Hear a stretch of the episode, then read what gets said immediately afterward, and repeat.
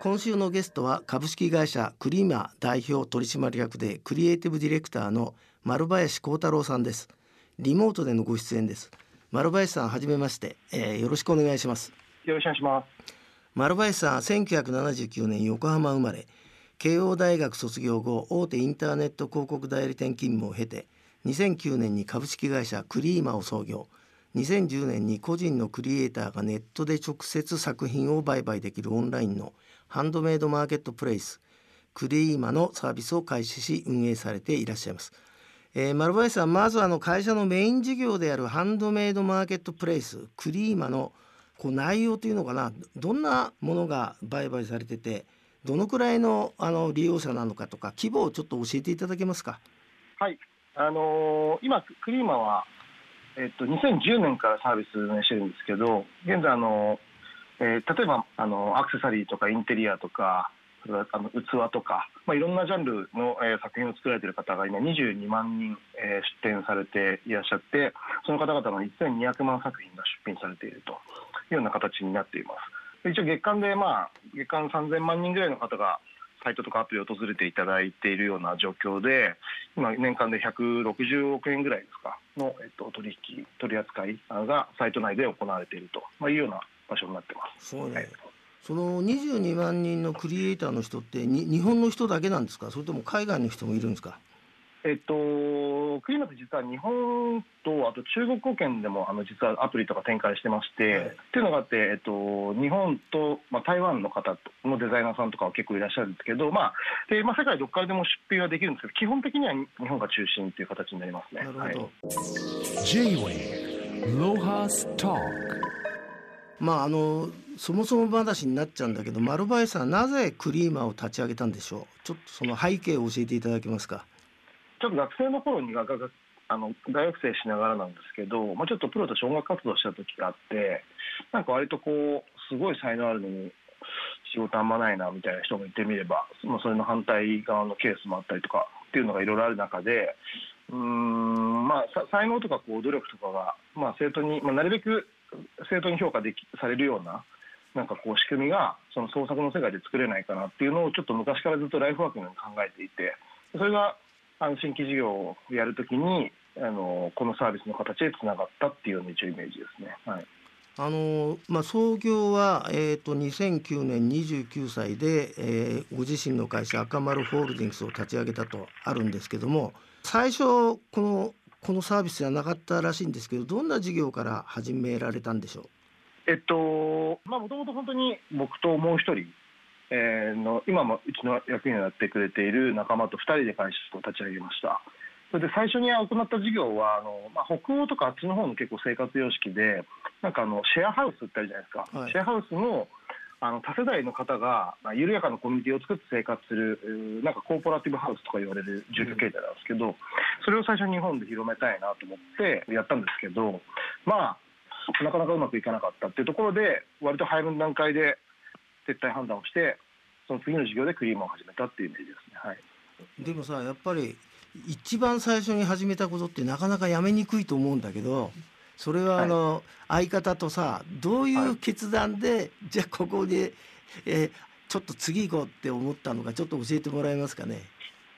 あでも本当おっしゃる通りでなんか新しいことを始めるのって別にそんなにワクワクするだけでそんなに難しい実際難しいことじゃないと思うんですけどやっぱ何かを捨てるってすごく難しいことだと思うんですよね。まあ、これに関して言うとちょっとその一応会社を創業する前からその、まあ、一応その10年？10年で一応会社を株式公開までは持っていける会社にしたいなっていうのを思っていてそれを仲間たちも約束してたんですね。っていうのがあったのであのこのタイミングでもう引かないと多分あのなんていうのかなもうあと多分手遅れになるなっていうところがあって実は半年営業、本当に死ぬ気で営業半年やって無理だあの1個も取れなかった段階で僕がもうこれはややめると決めてあの仲間に告げたってこれで行きたいっていうような話をさせてもらったっていう感じですね。えー、立派ですね。僕はあのケニアにね若い時ホテル建ててひどい目にやって、はい、もう3年目に辞めた方がいいかなと思ったけどずるずるやってもう30年ずっとひどい目にやってもねそれひどい目に遭ってるんですか実際。30年続くのすごいじゃないですか。30年続けてもうずっと大変だよ。もうアフリカの人だけで喜んでんの。まあいいや。J-Way ロハスタあのこうプロフィール読ませていただくとさクリーマのサービス開始から半年もしないうちに初のイベントをドイツで開催ってかあるんだけどこれこれなんでドイツ？なんかあのすごいシンプルになんか最近こうスタートアップでこうなんかもう創業前から資金調達してみたいな会社やっぱ結構よく見ると思うんですけど、はい。僕らは本当自分自己資金で始めた会社なのでやっぱりいかにこう知恵を絞ってなんか面白いことやったりとか自分たちにやってることを皆さんに知っていただくかみたいなことを結構テーマにとにかくまあ知恵と力を振り絞っていろんなことやってきたんですけど、まあその中でなんかこうクリエイターの人たちがみんなが喜んでくれること何かなってなった時にやっぱ自分でできないことをあの我々としての場を提供したいなっていうのがあってですごいシンプルにやっぱベルリンってすごい若手のクリエイターとかアーティストがすごい世界から集まるクリエイティブないい場所なんっていう中でそこで一番評価されるクリエイターって誰なんだろうって決めるあのそういうアワードみたいなことやれたら結構面白いんじゃないかなと思って。これでもう本当に現地のパートナー自分たちで電話とかメールでつ募りに募ってあのやったっていう感じですね。はい。その、まあ、記念すべき第1回のドイツでのそのイベントのアワードを、はい。まあまあ、一等賞っていうか取った人はなな何のクリエイターだったんですかね？えっ、とクレイアートっていうあのはいうんはいクレイアートの領域の方ですね。はいうんまあそ3人ぐらいであとまあ陶芸もすごい評価高かったですしあと絵画とか含めて3人の方が最終的にベルリンであののギャラリーで個展やらせていただいてみたいな感じの流れではい。えー丸林さんも現地行かれたんですか？あ行きましたなんか100年に一度の大雪っていうのが訪れて なんか結局あの12月の20日ぐらいに帰ってくるはずなのにあの大晦日まで帰ってこれなくて、うん。結構はいあの一人でずっと向こうで、はい、閉じこもってました。でもそあのそのギャラリーかなんかでやったのかなと思うんですけどあの、はい。まあ、展示を見に来てくれたと方とかそういうのはどういう反応でした？日本のクリエイターに対して。あー本当にもう10年ぐらい前なんですけどでもあのの日本ってやっぱそのものづくりのそのなんていうんですかね。いわゆるなんかあのメーカーさんとかのメイドインジャパンみたいなところのやっぱイメージが多分今今結構アニメとかやっぱそういう漫画とかがとにかくすごい普及してるのであれなんですけど当時まだそこも今今ほどではなくてやっぱなんかあのメーカーのものづくりのハンドメあのメイドインジャパンみたいなイメージはあったもののこのなんか自由なクリエイティブな世界であのここまであのこういうクリエイティブな人たちがいるっていうのはあの全然知らなかったみたいな感じで結構本当に向こうの方めっちゃ喜んでくれましたね。なるほど、スタまああの丸林さんは結構、えー会社立ち上げてから8年間赤字だっていうんでいいろいろ苦労したみたいなんですけども今振り返ってみてそのターニングポイントだなっていうのはいつどんなことだったんでしょう？あのなんか明確にこれがあったから会社が成長したとかいうのはあのはっきりは実はないんですけどあのまあ地道に本当にあのやるべきことを地道にやり続けてきたっていうところなんですけど、まあ、分かりやすい結構一つあのあれは2000でもまだ13年とかの頃なんですけど結構あのまだ社員が5人だった時とかにあの東京ビッグサイトを活用してですねあのハンドメイドインジャパンフェスっていうイベントを始めました。あのいわゆるそのなんか日本で活動するクリエイターの作品とかを、あのまあ、国内外にこう向けて大きく発信していけるような場を作ってこう、まあでまあ、カルチャー広めていきたいなってシンプルにそういう話だったんですけどそういう場所が必要だなと思って結構もう本当シャンをかける形で大勝負であのやらせてもらったんですけどそれが一応なんとか本当に成功してあの徐々に徐々にそのなんかマーケットとかカルチャーが広がっていった感覚はなんとなくあるんですけど、まあ、ちょっとこればっかりはっきりは分からないですけどやっぱりリアルのあのやっぱりそういう場所とかでとても重要だなっていうのをやっぱ改めて感じましたけどね。はい。J-Way ロハスタあ丸林さんのクリーマの歴史をこう読ませて読み込んでみると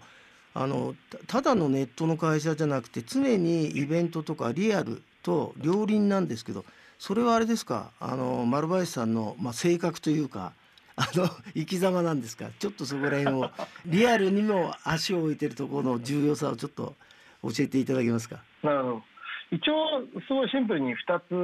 つあるかなと思っててやっぱ一つはその僕らそのクリマという場所はやっぱそのクリエイター作品の魅力とかそのクリエイターの活動をいかにたくさんの人に伝えていくかっていうのがやっぱり僕らがあの担うべき役割だと思っていてやっぱそのインターネットでも伝えられることってあると思うんですけどやっぱりリアルじゃないと伝えられないこととかあのなんか熱量とか温度感とかってあると思うんですよね。でそういったところをまず伝えていくためにネットだけじゃなくてリアルのあの場所っていうのが必要であるってことが一つとなんかこうカルチャーとかを普及させていかなきゃいけないまだフェーズやっぱ2010年ってクリエイターの作品をそもそもネットで買うってどういうことみたいな感じで、はい。全然サービス伸びなかったんですよ。はいクリエイターの方だけクリエイターの方はいっぱい集まってくれたんですけど全く買い物は進まない状態がずっと何年も続いてその時にあのあれですねあのやっぱカルチャーを広めていかなきゃいけないなっていうところが課題としてあってやっぱそうなんかまあちょっと本当にあの大げさな話で申し訳ないんですけどなんか音楽のなんか日本の音楽シーンにおけるフジロックとかなんかああいうなんかカルチャーを勃興できるような場所がなんか自分たちの手でそのクラフトの世界に作れないかなっていうところがきっかけですね。はい、やっぱリアルな場ってそういうなんか魅力を知ってもらうとかあのカルチャーを届けるとかっていう意味ではすごい重要な場所なんじゃないかなと僕は思ってます。はい。J-Wave Lohas Talk あとその丸林さんが掲げたミッションの中で愛ある事業で人を世の中を元気にすることってまあ外言的な メッセージがあるんですけどこれはいいつ頃から大事にされてるんですか？もあのちょっと言葉は若干その微修正はかけたんですけど、はい。これがそ実は創業前からもう決めていたことですね。だから創業前にその一緒に会社を作った役員に対してあの彼にその1対1でプレゼンテーションした時もこれと全く同じことを一応言ってたんですけどはい。そうですね。うん。ういや、まあどうせききっかけは何なんですか、そのまあ映画を見たとか本を読んだとかなんか自分たちの、まあ、活動の中で普通あんまり愛ある事業でってこう真正面にこんなことをい言わないじゃないですか。うーん確かに 確かにそうですねなんかあの、なんていうのかな結構じ人生のテーマ感として結構子供の頃から、はいどうせ何かやるんだったらこう一番たくさんの人をハッピーにできることって何何なんだろうなみたいなことをずっと思いながらいいね。じ自分自分 自分がやるべき仕事って何なんだろうってこと中学生ぐらいから実はずっと悩んでた子で,、はい。で大学生の時にその経営者になるっていう最後判断その音楽やめて経営者になるって判断をしたのもその経営者になってその愛のある事業をあのいろんな領域で作っていくことが最大多数の人のハッピーにつながるんじゃないかを作ることにつながるんじゃないかっていうことに気づいたのが実は経営者になろうと思ったきっかけだったんですね。はあ。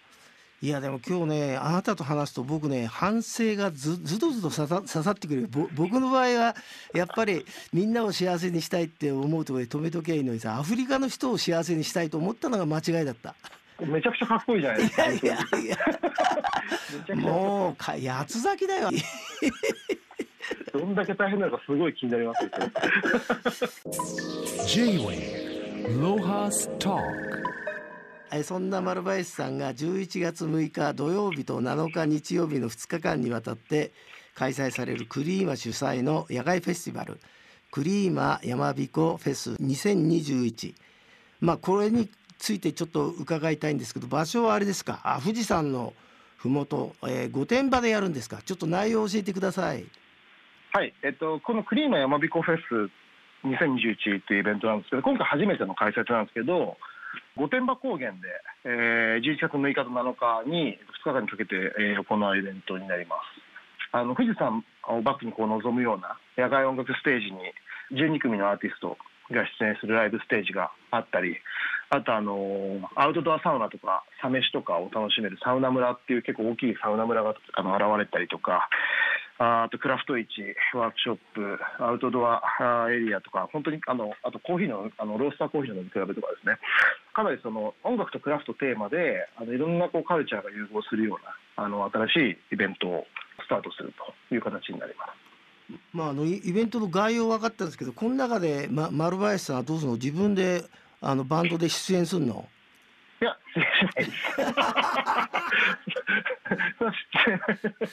失礼しないです。でですけど、あのぜひ第1回のこのクリーム山崎フェスに出てほしいなと思っていたアーティストの方に集まってもらえたので、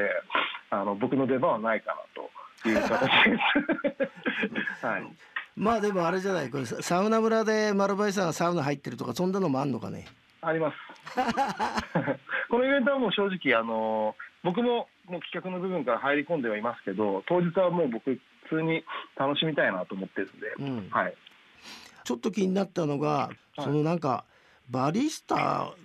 で日本チャンピオンのバリスタチームが参戦するコーヒースタンドができるんですか？ちょっと教えてください。そうですね、あのまあ、このコーヒースタンドコーナーっていうコーナーができるんですけど、まあ、東京の蔵前にあるリーブスコーヒーロースターズ方々が参加はい。いただくんですけど、こう日本チャンピオンを獲得したバリスタによるコーヒーの飲み比べができたりとか、かなりあの普段は本当完全予約制のトップクオリティのコーヒーが飲み比べできるようなあのエリアっていうのも用意してます。結構本当に美味しいコーヒーなんで楽しめるかなと思いますけど。なるほど。はいそれで一番肝心なその人気クリエイターによるクラフト市はどんな規模なんでしょうか？クラスレチに関しては、あと1日130組の方々が、例えば器とかあファッションとか雑貨とかに関連する小さなお店をこうずらりと130店舗ですね、あが並ぶような形になります。かなり個性的で、あのここでしか触れられない作品がいっぱい集まるんじゃないかなというふうに思います。はいまあいろんな興味の方が集まると思うんですけど、えーはい。ままあ主催者である丸林さんとしては来場者の方にはどんな風に過ごしてほしいんでしょあのーまあ、一応今回ですね、そのまあ、音楽とクラフトで、まあ、いろんなカルチャー集まるイベントなんですけど、一応、あのど真ん中のメインとしてはやっぱ音楽のところが一つ肝になるかなと思っていて、まあ、離れ組、クランボン、ネバーヤングビーチ、まあ、テンダー、ハンバート、ハンバートとかはじめ、あの結構あの、まあ、そういう、まあ、日本の大型フェスのメインステージ飾ってきたりとか、まあ、日本武道館の単独公演でやってるような、あの結構日本のそういう音楽シーンを牽引してるようなアーティストがあの12組あの集まるっていうところになるんですけど、まあ、ぜひぜひその好きな方とかもたくさんいらっしゃると思うんですけど、まあ、の出るアーティストの音楽楽しんでもらいたいなっていうのが基本的にあってであとなんかなんていうんですかね。例えば僕だったら音楽もこのアーティスト好きだけど実際にそこに行ってみたら例えば本当に例えば美味しいコーヒーにあの出会えたとかサウナってこんな気持ちよかったんだとかなんかそういう新しい気づきとかあの発見があるようなイベントにしたいなと思っててなのでそのいろんなカルチャーが混ざってるんで結構詰め込んでるようにこう見える可能性もちょっとあるんですけど実は一個一個のカルチャーを結構ちゃんとディープに捉えて本当にその好きな方でも初心者の方でもあの楽しんでもらえるような場を作ってるつもりなのでなんかぜひこう新しいこう発見とかなんか気づきみたいなのがあったらいいなと思ってるんですけど、まあ、っていうなんかすごいちょっとあのそれっぽいこと言ったんですけど、まあ、結局のところやっぱこう今、ね、コロナとかもあってあの結構人と人とか結構分断されたりとかおかしなタイミングなのでなんかみんながこう集まってこうハッピーに笑顔になれる場所になったらいいなっていうすごいシンプルな感じです。はいなるほど。まあ詳しい情報はクリーマ山彦フェス2021オフィシャルホームページをご覧ください。まああの丸林さん今後やりたいことがまだまだありそうですけどもどうぞなんかこれからも面白いことを仕掛けていってください。今日はどうもありがとうございました。あれさん今度あのアフリカの話聞かせてください。めっちゃ気になる。J-Wave Lohas Talk